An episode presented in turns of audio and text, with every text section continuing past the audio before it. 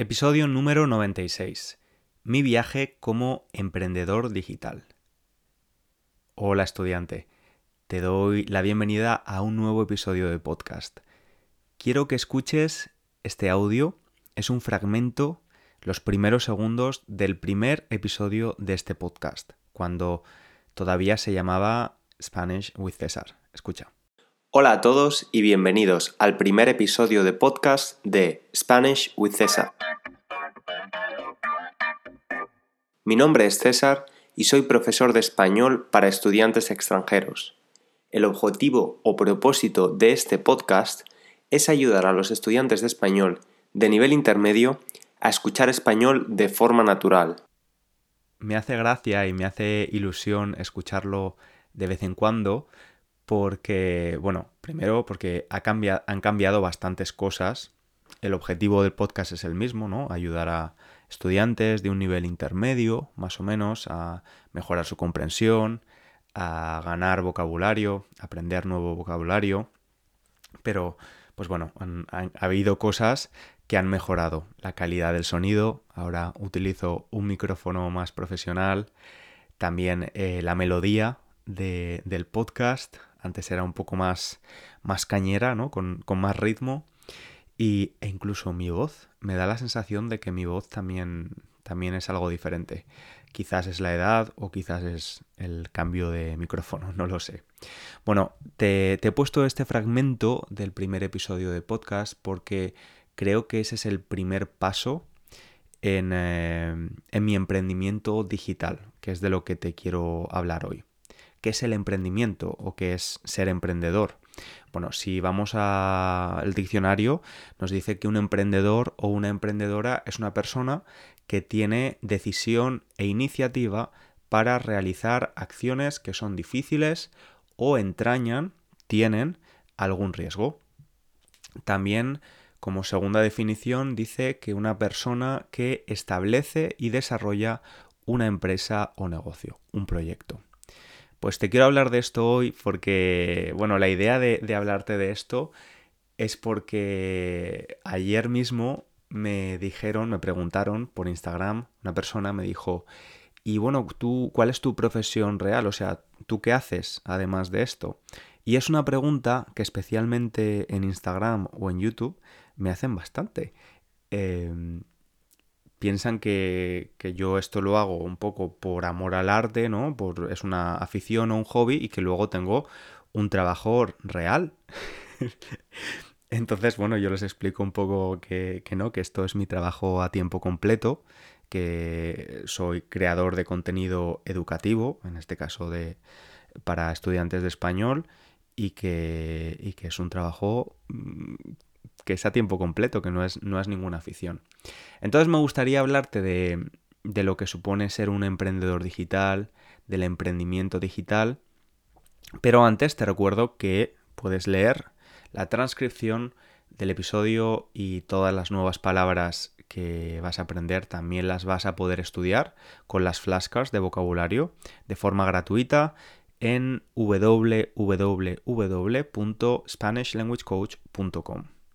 También quiero que escuches a Ronda, que me envió este audio antes de ayer y me hizo mucha ilusión recibirlo. Escucha. Hola César, me alegro mucho a contarte unas cosas en mi voz propia, o sea, en voz alta, como forma de darte las gracias por su curso. Ahora mismo terminé con la última lección se vio cada lección al menos una vez y se hecho cada quiz y misión escrita. No puedo decirte cómo útil, interesante y también divertido ha sido todo el contenido. Cierto que continuaré usándolo para consolidar la gramática y mejorar mi habilidad de hablar espontáneamente Empecé a aprender español en 2020 por mi cuenta. Tengo 60 años de edad y para mí la repetición es clave. En fin, quería contarte que Anoche, literalmente anoche, tuve un sueño en español por primera vez. Claro, la primera vez que recuerdo yo. No me acuerdo los detalles, pero después de despertarme me sentí muy, muy contento. Mil gracias de nuevo por su curso, César. Había sido un gran placer para trabajar juntos, mejorando mi español y para conocerte un poco. Mucha suerte con sus podcasts y otros proyectos. Un abrazo. Ronda es estudiante de mi curso online para estudiantes de nivel intermedio, Español Ágil, que por cierto está ahora abierto para inscripciones hasta el día 9 de junio, hasta el jueves próximo. Así que si estás interesado o interesada, puedes leer más información en la página web www.spanishlanguagecoach.com. Ella dice, Ronda, dice que es divertido. Tú ya sabes mi posición con esto. Eh, evito este tipo de adjetivos eh, como fácil, divertido, em, rápido, porque creo que se generan falsas, falsas expectativas de lo que supone un, un proceso como es el aprendizaje de cualquier cosa. Pero bueno, si a ella le parece divertido, pues mejor.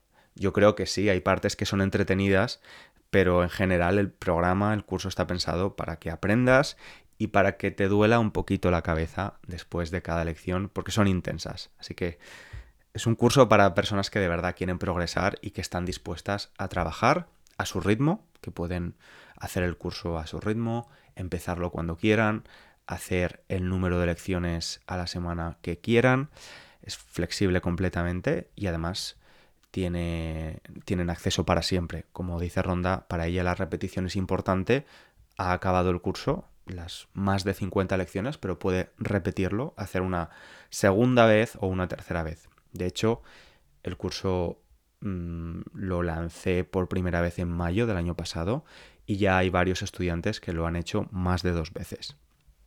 Así que si estás interesado puedes enviarme un email si tienes dudas o ver la página web con toda la información.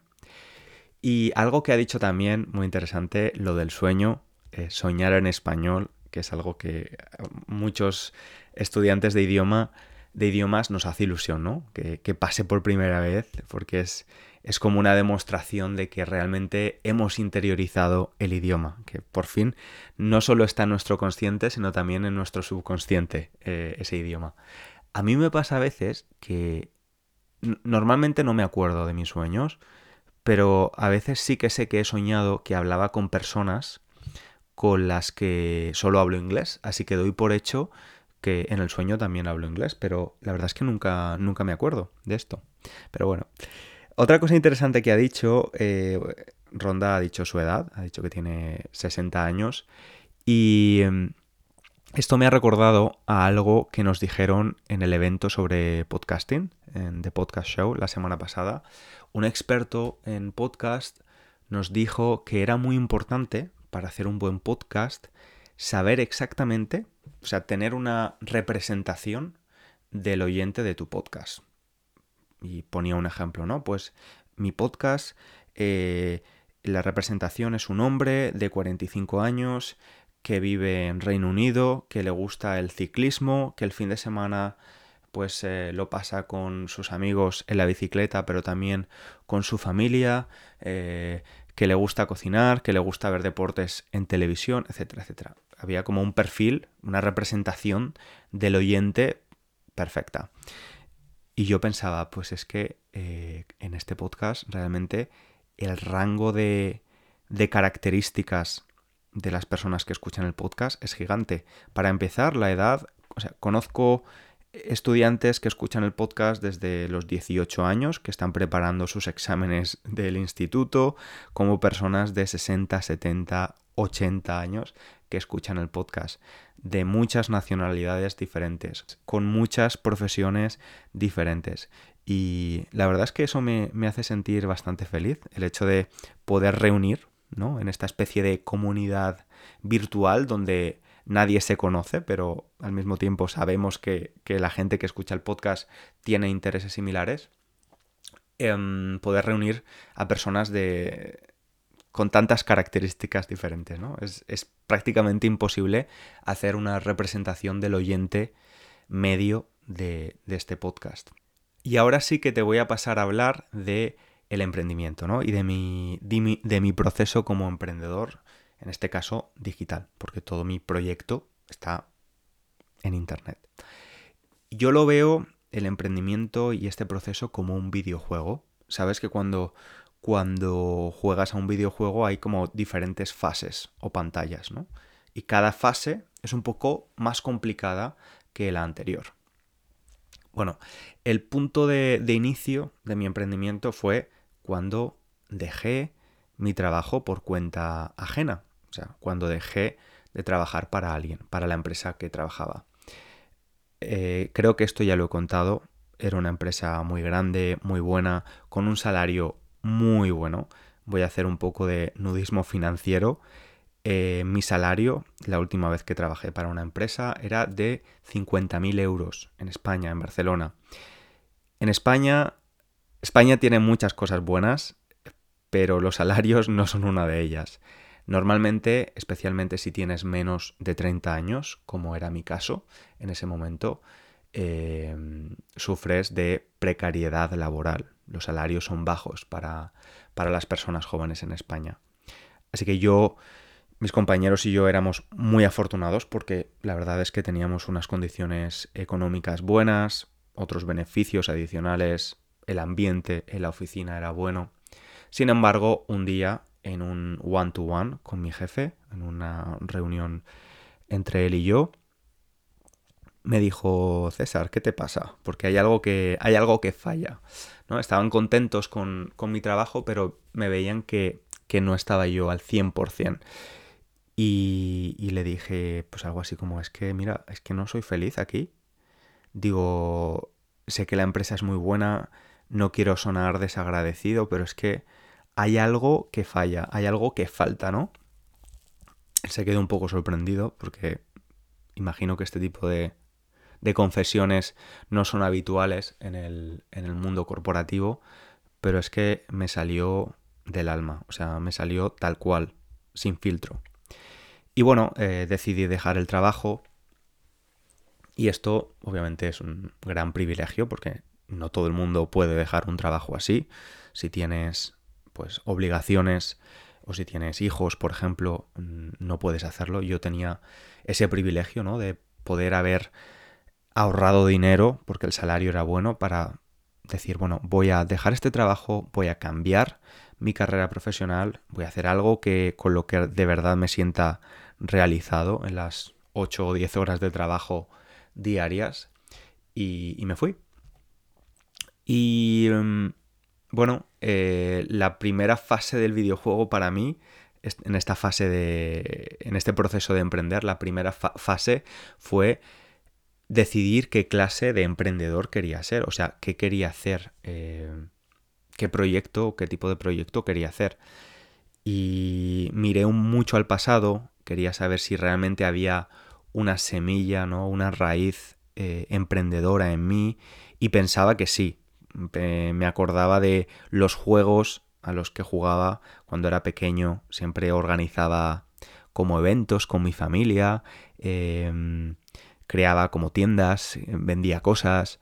Me gustaba mucho ese tipo de, juegos donde tenías que ser creativo, producir algo, eh, venderlo y, cosas así. Y además creo que este tipo de juegos también venía por el, por el impacto que tuvo en mi familia durante mi infancia, mi padre tenía una pizzería en Valencia y mi madre tenía una carnicería. Así que los dos eran emprendedores, ¿no? Pequeños emprendedores.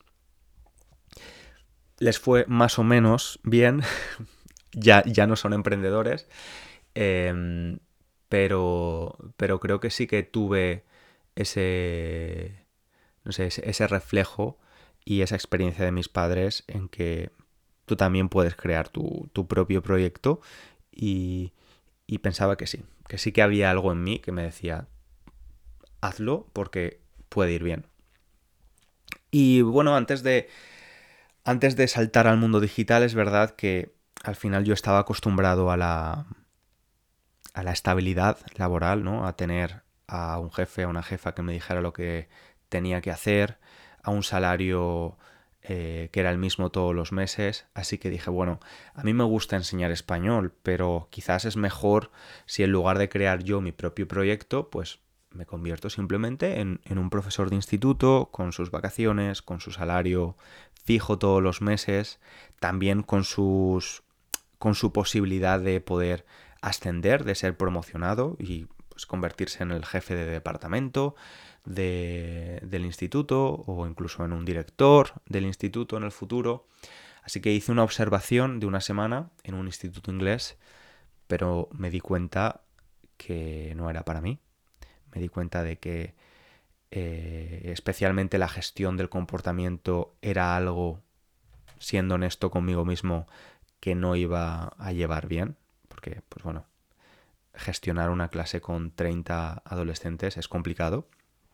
Así que dije, bueno, voy a intentarlo, voy a, voy a ello, me voy a convertir en profesor por mi cuenta y lo primero que hice fue intentar buscar estudiantes offline. Esto fue antes del COVID, años antes del COVID. Y mm, la verdad es que mis primeras experiencias con, con estudiantes fueron pésimas, fueron muy malas. Especialmente la primera, eh, recuerdo quedé con este chico en una cafetería cerca de mi barrio. Yo había puesto un anuncio en internet anunciándome como profesor privado de español. Y bueno, fue horrible porque él no sabía nada de español, entonces yo pues intenté empezar con los recursos para darle una base de, de español con recursos para principiantes, obviamente. Y él al final ya prácticamente de la clase me dijo, mira, voy a ser honesto contigo, yo me voy a Latinoamérica en unos meses y voy a hacer turismo sexual. Y quiero que me enseñes cómo hablar de precios, cómo hablar de cosas que quiero que me hagan las prostitutas. Yo me quedé loquísimo, o sea, aluciné de lo que me estaba diciendo y le dije que, que yo no era la persona adecuada para él, que no, que no me sentía cómodo haciendo, enseñándole ese tipo de cosas y que, mm, y que no hacía falta que me pagara por la primera clase. Y luego tuve otras clases que también no fueron demasiado bien, como estudiantes un poco extraños, la verdad, y yo estaba un poco asustado porque pensé, madre mía, ¿esto va a ser así siempre? Después me di cuenta de que no, de que, había personas mucho más normales y he tenido estudiantes eh, excelentes con los que a día de hoy todavía quedo para tomar un café de vez en cuando. La segunda fase de, de convertirse en emprendedor y en emprendedor digital, en mi caso, fue la visibilidad. Porque claro, si no te ve nadie, no existes. Y aquí tienes que superar ¿no? Luchar contra el miedo al ridículo, por ejemplo, al qué van a pensar de mí, qué pasa si, no sé, alguien al que no le caigo bien me dice algo y me voy a hundir y esto me da miedo. Bueno, pues este tipo de, de miedos son frecuentes, pero son necesarios y también combatirlos y superarlos. En mi caso, elegí para darle visibilidad a mi proyecto crear un podcast para estudiantes porque yo usaba muchos podcasts para aprender idiomas y pensé que podía crear el mío y ayudar a estudiantes de español. Y aquí ya empieza una fase donde, donde tú quieres hacer crecer tu proyecto, ¿no? En mi caso, yo lo que hacía con el podcast, estudiantes me contactaban y me decían, César, escucho tu podcast, me gustaría ser eh, tu estudiante. Entonces, pues les explicaba un poco cómo era el proceso y hacíamos clases online. Y, es verdad que a mí me gusta mucho enseñar eh, el español, me gusta mucho enseñar mi idioma, es un trabajo muy reconfortante, pero de nuevo pensé que no tenía, no existía ningún tipo de progreso en, en ese trabajo, que podía estar perfectamente hasta los 65 años haciendo clases online. Pero esa idea, ese pensamiento también me asustaba un poco, la falta de progreso, la falta de hacer cosas nuevas, de aprender, ¿no? Y así que decidí pasar a la siguiente fase del videojuego, que era lanzar un curso, un producto, ¿no? Si, si yo fuera una empresa, sería un producto, un curso online para estudiantes de español, en, en el que yo no tuviera que estar presente en la enseñanza, de forma directa, sino que el estudiante pudiera estudiar en cualquier momento y luego, si tiene alguna duda, me pudiese preguntar.